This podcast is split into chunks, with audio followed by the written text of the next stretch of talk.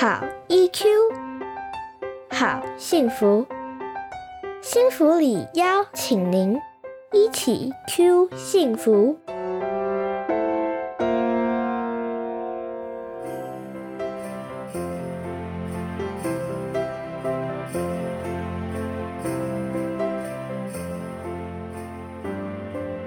各位亲爱的朋友，大家好，我是杨丽蓉。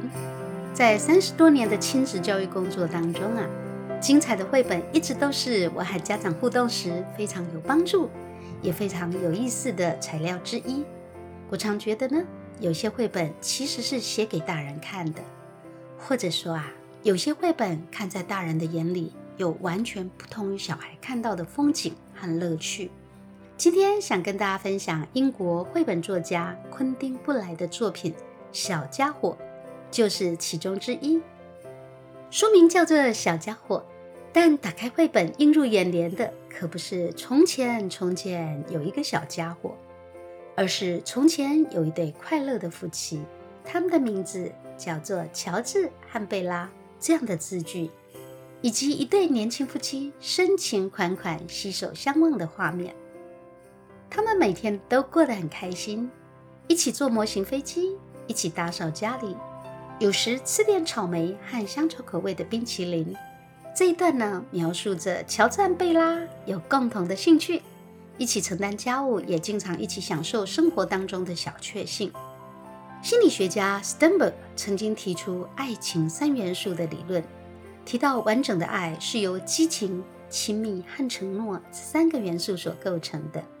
其中呢，激情代表令人兴奋的吸引力。亲密来自互动、沟通与心灵交流的感受，而承诺则是愿意和对方长相厮守，为彼此的关系负责任的决定。从这观点看来呢，乔治和贝拉这对年轻夫妻拥有三元素具足的幸福之爱，可以说是令人称羡的神仙眷属了。那么，这对模范夫妻和小家伙到底有什么关系呢？故事的主轴呢，就从这里开始发展。有一天，邮差送来了一个神秘包裹，里头呢是一个叫做小家伙的小宝宝。这一整段呢，写着养育婴幼儿虽然有辛苦的地方，但小宝宝的可爱模样和甜蜜笑容，为这对夫妻带来许多喜悦和感动。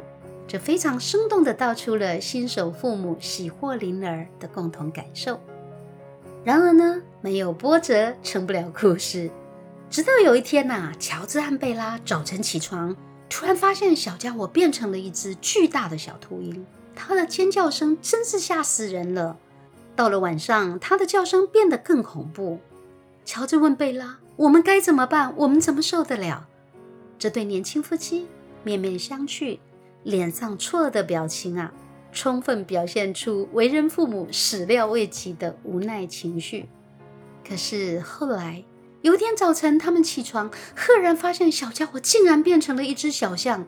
他撞翻家具，他掀掉桌巾，他的长鼻子卷起所有东西塞进嘴里。贝拉对乔治说：“真可怕，我们该怎么办呢？”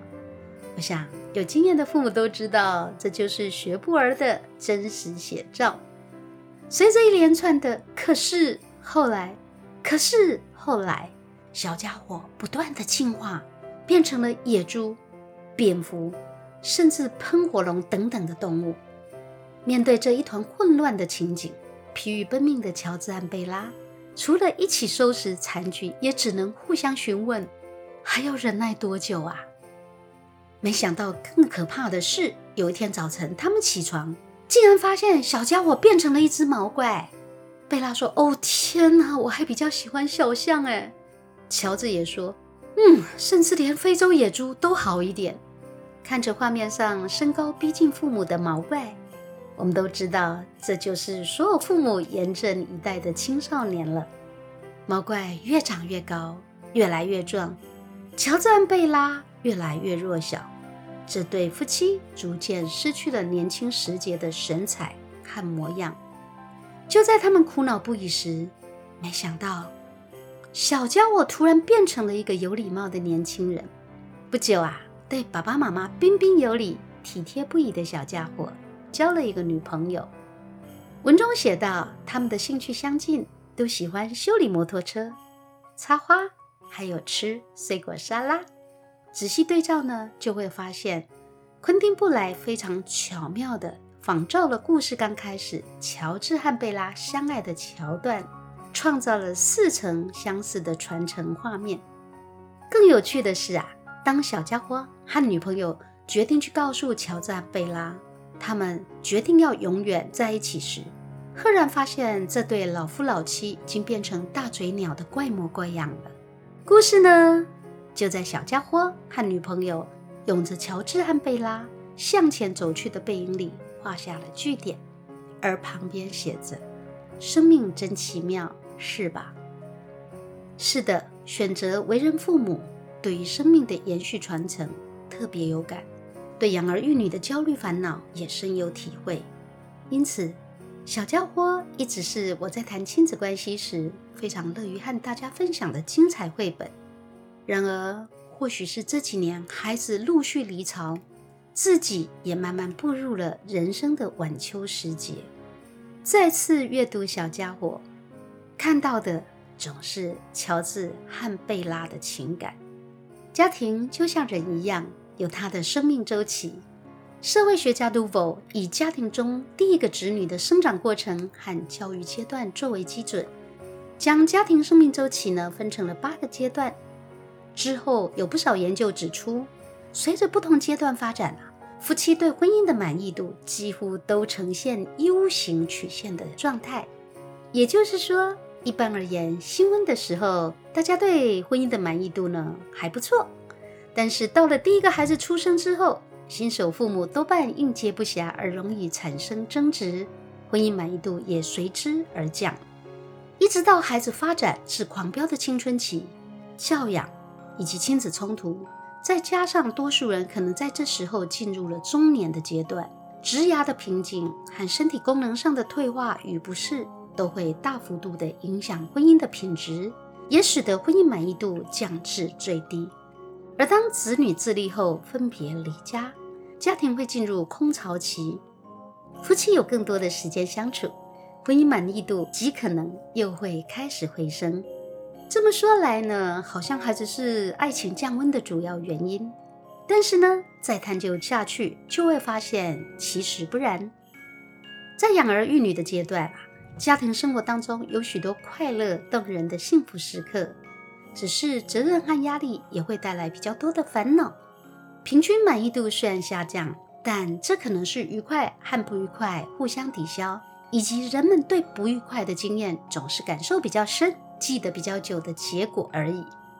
杜博呢，他也提出夫妻双方在家庭每一个阶段最需要达成的任务，譬如说，在养育婴幼儿的阶段，夫妻必须调整好父母和夫妻角色的配比；而随着孩子成长，则需要一起面对隐私权和自由度降低的现实，分工合作来支持孩子的学习和独立。而这当中，是否能够多多收藏美好的记忆？是否愿意携手走过低潮期？决定了在孩子离巢后，爱情是回温还是恶化？能够更享受老伴的温情，还是陷入水火不容的僵局？是的，中年阶段夫妻貌合神离的情形大有人在。空巢期也可能让关系基础薄弱的夫妻。发生婚姻危机，在子女离家后决定各奔东西。近年来越来越常见的熟年离婚，就是这样的写照。所有的婚姻誓约啊，其实都和小家伙的前几页雷同。为了追求幸福之爱，在激情和亲密的基础上，年轻男女许下长相厮守的承诺。但是碰到家庭发展必然的考验时，无论多无助。多沮丧！昆汀·布莱笔下的乔治和贝拉始终站在一起，设法共同面对问题。但是在生活当中，更常见的却是互相指责、恶言相向，甚至转身背离。我特别喜欢小家伙变成大毛怪的那一段。贝拉问乔治：“如果他一直这样下去，怎么办呢？”而乔治回答：“我想都不敢想，我都已经长出白头发了，我们该怎么办呢？”面对一时找不到解方的课题，乔治和贝拉选择的是牵起彼此的手，互相安慰，互相支持。是这些信守承诺的行动，让他们能够白头偕老，始终拥有激情、亲密和承诺兼具的幸福之爱。独一无二的爱，来自于一起走过的岁月，一起感动的美好，以及一起克服的煎熬。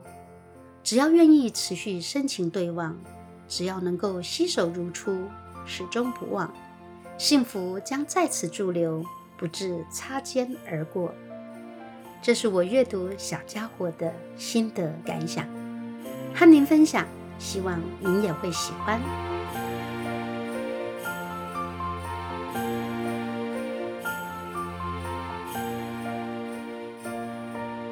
一起 Q 幸福，台湾幸福里情绪教育推广协会制作，财团法人故事文教基金会赞助播出，欢迎您持续收听。